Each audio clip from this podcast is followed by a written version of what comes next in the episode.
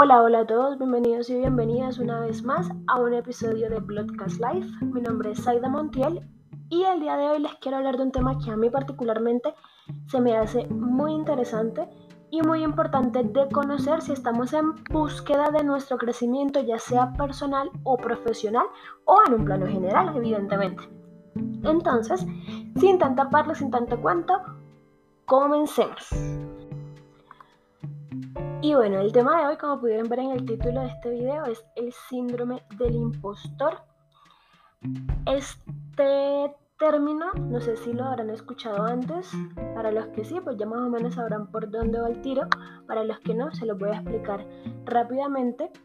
Es básicamente cuando nosotros estamos realizando algún tipo de actividad con el constante pensamiento de que somos un fraude, de que realmente no somos buenos en lo que estamos haciendo y que en algún punto de la situación nos van a descubrir y se van a dar cuenta que no servimos realmente para lo que estamos haciendo ni somos tan talentosos o buenos como los demás piensan que somos.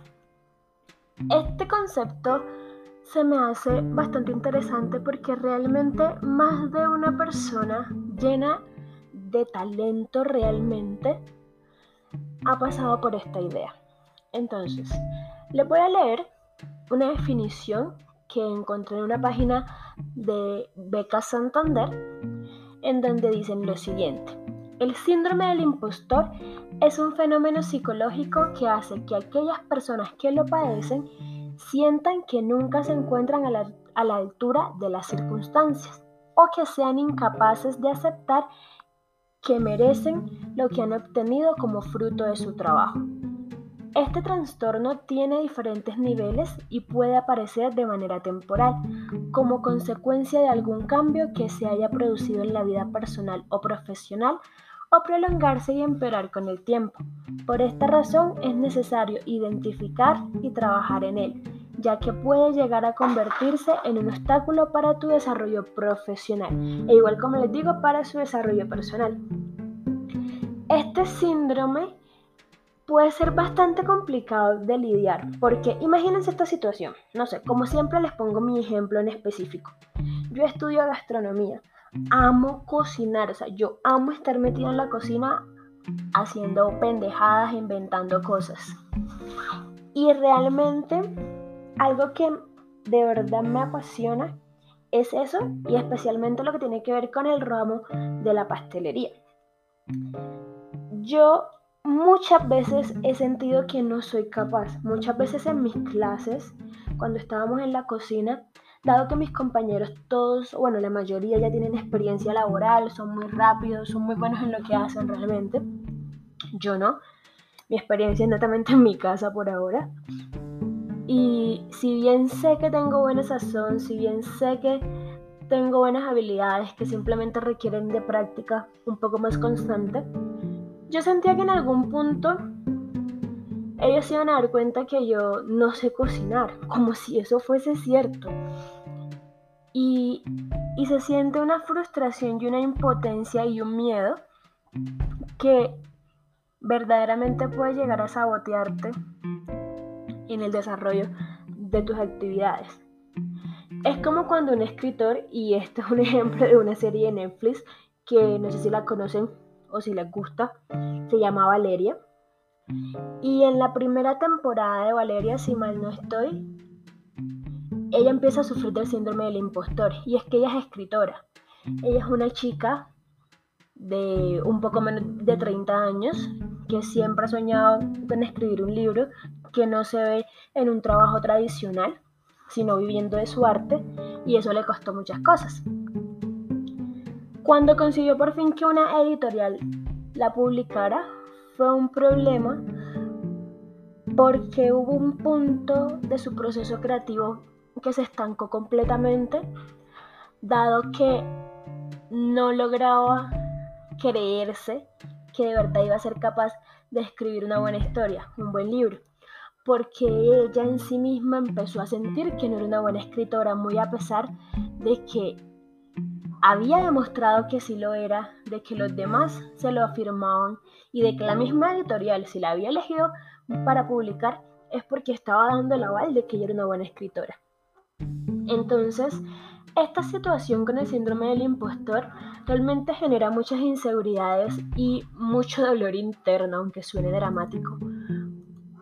Porque no hay peor enemigo que uno mismo, que pelear todos los días con tu cabeza, ya sea por la ansiedad, por la depresión o este tipo de flagelos de los que hablaremos en otro episodio, o con esa idea interiorizada de que no sirves para nada, de que realmente no eres bueno en lo que el resto de las personas piensan que sí lo eres.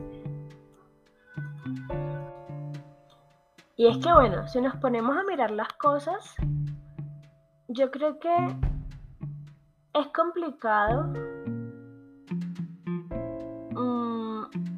hacerle frente a este tema y es complicado incluso darse cuenta de que uno está lidiando con el síndrome del impostor. Y yo en mi caso puntual siento que lo lidio porque, bueno, siempre he sido una persona bastante insegura. Eso está cambiando, bueno, eso ha venido cambiando hace algunos años. Pero hay cosas que aún me generan muchísimas inseguridades. Y que suelo ser bastante autoexigente con mis cosas. Es decir, a mí no me gusta hacer las cosas de manera mediocre ni hacerlas a medias. Me gusta hacer las cosas bien hechas. Me gusta hacer las cosas que salgan perfectas, aunque yo sé que la perfección no existe, mi objetivo normalmente es ese. Y así me cueste alma, vida y corazón. Y esa es una de las razones por las que incluso este proyecto de este podcast que tanto me entretiene grabar había quedado a un lado. Hace algunos meses inicié un podcast con unos amigos de la universidad. Les voy a dejar el enlace aquí por si alguno quiere escuchar esas payasadas. Y y realmente me sentía que no era importante en ese proyecto, que no aportaba nada, que mis aportaciones o mi participación durante las grabaciones eran vainas completamente irrelevantes o que lo que podía llegar a decir no iba a ser entretenido o demás. Y esas cosas hacían que hablara muy poco, cuando hablo un montón normalmente. Entonces uno empieza a darse cuenta de cuáles son las cosas que le van afectando. Dentro de las muchas cosas que se han visto afectadas en mi vida por el tema del síndrome del impostor, han estado pues mis sueños, mis sueños primordialmente. Yo siempre he querido escribir un libro. Bueno, tengo un libro escrito de poesía, nunca vio la luz, pero sí está escrito. Es un libro bastante sencillo, realmente no es la gran poesía, pero fue muy fue un proceso muy bonito que me tomó bastante tiempo realmente. Lo tengo incluso maquetado y espero que algún día salga a la luz de recocha realmente porque no lo considero muy bueno y aquí está el punto, o sea, no lo considero bueno. ¿Por qué no lo considero bueno? Porque muy en el fondo no me siento una buena escritora aunque sé que soy buena. Y aunque suene contradictorio, son cosas que pasan todo el tiempo en mi vida. Con la cocina, con la escritura, con este tipo de actividades como lo que es el, podcast y así. Y, y de verdad es un tema que debemos de quitarnos de la cabeza. Porque si bien pudimos haber tenido dinámicas familiares complicadas en su momento o, o estereotipos de género con los que seguimos cargando, esa no soy yo, menos mal, o el tema de la, de la autoexigencia y así, Debemos liberarnos de estas cosas porque sí estamos a la altura, porque sí somos suficientes y porque sí podemos hacer las cosas que tanto queremos hacer. Puede que no vaya a ser fácil, puede que no lleguemos al punto donde queremos, o puede que sí. Y aquí el secreto está en eso, en arriesgarnos, porque no sabemos realmente qué es lo que puede pasar y no sabemos realmente cómo pueden darse las cosas. Entonces, ¿por qué no intentarlo? No perdemos nada. Yo en, este, yo en este podcast tengo 14 suscriptores a la fecha y tengo a lo mucho 100 visualizaciones en un video anterior. Del resto, no tengo nada más y sigo grabando contenido juiciosa porque como les digo, esto me divierte y porque sé que soy buena y porque en algún punto voy a encontrar voy a ir mejorando mis habilidades de comunicación, que es básicamente el objetivo de este, de este pequeño y simple proyecto de este podcast. Entonces, es importante, es importante chicos que, como siempre les digo, nos sentemos a analizarnos, nos sentemos y saquemos tiempo para autoconocernos, porque eso es primordial, oh, me estoy equivocando mucho hoy, porque esto es primordial para poder darnos cuenta de qué debemos mejorar, qué debemos cambiar. Si no nos conocemos nosotros mismos, ¿quién más nos va a conocer? O sea, empecemos por ahí. Entonces, esto es igual. Tomarnos el tiempo de sentarnos y de pensar qué es lo que estamos sintiendo cuando estamos haciendo esas cosas que nos apasionan realmente, porque esto se relaciona mucho con los puntos de nuestras pasiones. Porque es que si lo ponemos en perspectiva, el problema aquí radica especialmente, más allá de sentirnos mal con nosotros mismos y tener una constante batalla entre lo que pensamos nosotros de nosotros mismos, a lo que realmente podemos brindar en una actividad, un proyecto, nuestros sueños o lo que sea, es que en serio este pensamiento nos puede afectar. Y, y, nos afecta a nivel personal, anímicamente, en nuestra autoestima y nos afecta también a nivel profesional, porque es que va a aumentar nuestros niveles de, de estrés, va a afectar nuestra productividad en lo que sea que estemos haciendo, porque los que tenemos ansiedad sabemos que sobrepensar no ayuda mucho realmente. Y vamos a estar limitados por nosotros mismos. Vamos a estar básicamente sintiendo que no nos merecemos las cosas que nos ganamos. Si nos dan un aumento o si nos dan un ascenso, vamos a decir, no, pero pues se lo merecía más mi compañero al lado porque él es mejor que yo en muchas cosas. Y no nos vamos a sentir entonces ni conformes, ni cómodos, ni felices con ese tipo de reconocimientos. Y eso a corto o mediano plazo nos va a hacer llegar un punto de no retorno en el que no vamos a estar bien. No vamos a estar bien en nuestro entorno laboral, no vamos a estar bien en nuestro, en nuestro entorno académico ni en nuestro entorno personal. Y no creo que ninguno quiera sentirse incómodo en el trabajo donde está. Entonces, es de verdad un tema que debemos analizar, debemos tomarnos el trabajo de pensar si tenemos este padecimiento. Yo les voy a dejar en el Instagram de este canal un pequeño test en el que pueden ver si, si sufren del síndrome del impostor, que igual manera es un síndrome que se ve más en las mujeres, pero que creo que no estamos exceptos ninguno de nosotros, y que se caracteriza como entonces ya mencionado en dudar de nuestras propias habilidades y capacidades. No somos realistas en, en la evaluación de esas capacidades.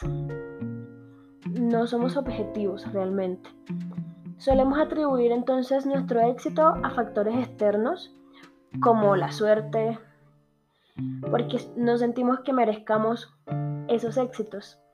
Vivimos con miedo, vivimos con miedo a que nos descubran guiño guiño o a no ser lo suficientemente buenos para algo. Eso genera que nos saboteemos, esa es otra de las características. Aparte de todo, no vamos a estar en la misma sintonía del resto del equipo de trabajo, del equipo de nuestro proyecto. Vamos a ser extremadamente perfeccionistas y nos vamos a querer sobre, mm, ¿cómo se diría? Nos vamos a querer sobreexplotar en términos de trabajo, lo cual nos va a agotar muchísimo. Nos vamos a poner objetivos muy poco alcanzables realmente.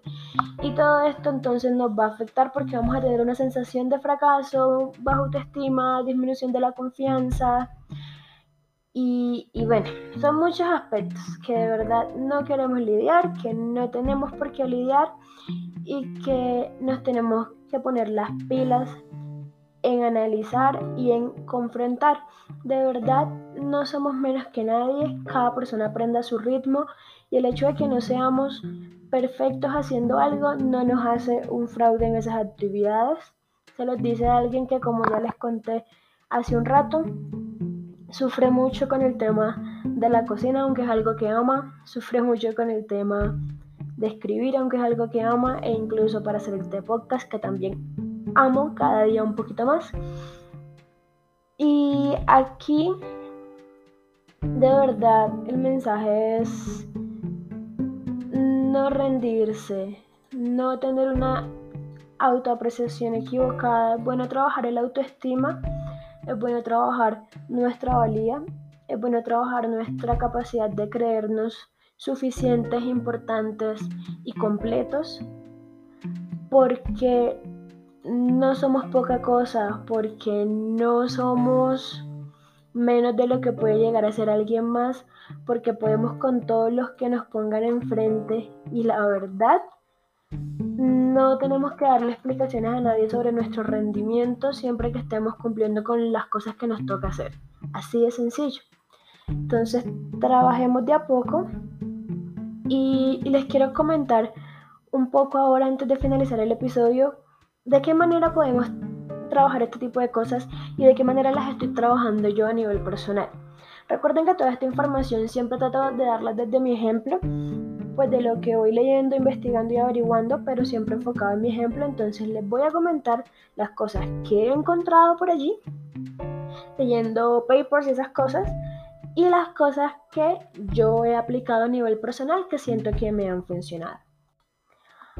Dentro de lo que sugieren los expertos en el tema las personas que ya han lidiado con este tipo de situaciones, referente a cómo contrarrestar estos pensamientos intrusivos y este síndrome del impostor, encontramos que es importante centrarnos en los hechos, en los hechos reales, contundentes, medibles, observables, cual investigación científica.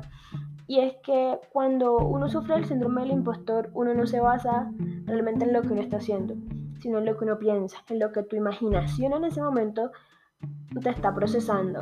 Yo, por ejemplo, en el tema de la cocina, siento que soy lenta, siento que no sé hacer las cosas, siento que siento que tengo que preguntarlo todo y realmente cuando estoy en mi casa soy súper ágil y, me muevo súper bien y en clase también era de las que estaba de un ladito al, otro cual hormiguita obrera, ey, en qué te ayudo, ey, qué pasé, ey, qué tal cosa, cuando me he dado cuenta realmente de que yo podía hacerlo, que no tenía que preguntar y podía hacerlo sola, fluía muy bien dentro del espacio, mientras que cuando lo dudaba y realmente me dejaba ganar de estos pensamientos intrusivos, era como que me hacía súper lenta y todo lo preguntaba para confirmar y era complejo. Entonces, básate en las cosas que puedes observar, no en lo que estás pensando en tu cabeza, básate en tus resultados. Si sientes que no eres un buen empleado en tu empresa o que tu vida no está yendo al punto al que tú quisieras, date cuenta de todas las cosas que has conseguido. Y, y dirán, es que, ay, es que fulana de tal a sus 30 ya tiene una familia, está casada y gana muy bien, y tiene un carro y un apartamento y bla, bla, bla. Y yo no. Bien, válida la comparación. No la acepto, pero tampoco la puedo discutir. Pero tú muy probablemente has logrado ir avanzando en tu trabajo poco a poco, ir consiguiendo mejores oportunidades de empleo, estar a puertas de terminar la universidad o estar aprendiendo de forma autónoma algo. El simple hecho de que estés en un video como este o en un podcast como este significa que tienes la intención de mejorar, la curiosidad de aprender y de querer crecer. Y eso es algo que muchas otras personas no ven en ti y no se van a dar cuenta, pero tú lo puedes ver. Si en este momento tu vida no está en el punto en el que tú quieres, pero tú te estás esforzando porque mejore, no significa entonces que seas un fraude de personas significa que estás en un proceso en este momento, el cual tiene su tiempo y tienes que respetarlo, vivirlo y disfrutarlo. Tienes que reconocerte a ti mismo, tienes que validar tus acciones y tienes que simplemente hacer omisión a esos pensamientos. Y sobre eso también hablaremos en otro video, sobre el tema de los pensamientos intrusivos y cómo atacarlos, porque es algo también de lo que sufro muchísimo y de verdad es que todo este proceso que estoy llevando a cabo lo quiero compartir con ustedes y quiero que lo hagamos de la mano para ir creciendo en comunidad, porque siento que es de las cosas más bonitas. Entonces, el compartir cómo te sientes también es muy importante. Hablar las cosas alivia, hablar las cosas te quita peso sobre tus problemas porque los estás compartiendo con otra persona que está interesada en saber cómo estás, en cómo te sientes. Entonces eso es súper importante.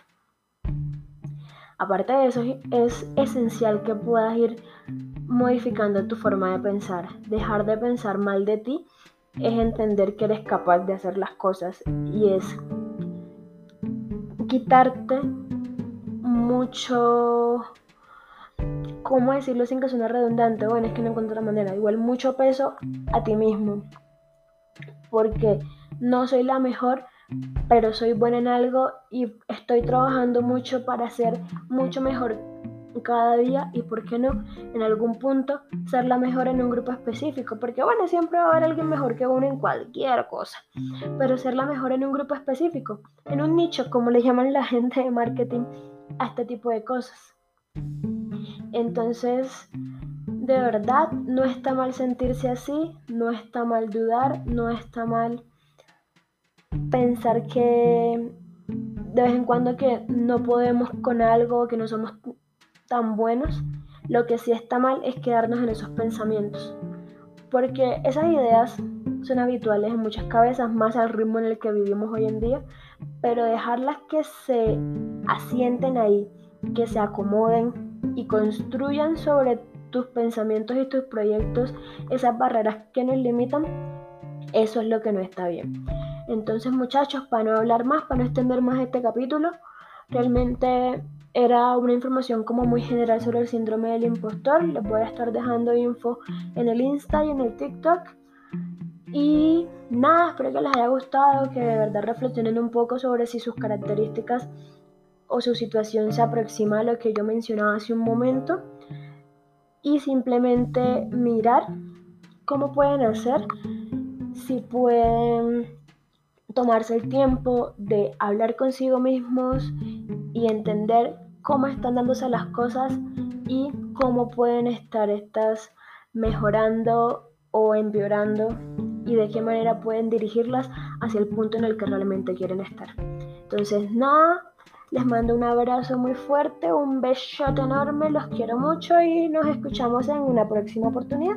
Recuerden seguirnos en nuestras redes sociales, nos encuentran en Instagram, en TikTok, en Spotify, en Apple Podcast como Bloodcast en el piso live, Bloodcast con B pequeña. Síganos, compartan el contenido, denos like, comenten, interactúen para que esto pueda llegar más lejos y así me apoyan un montón con esta locura. Entonces nada más, picos, chao.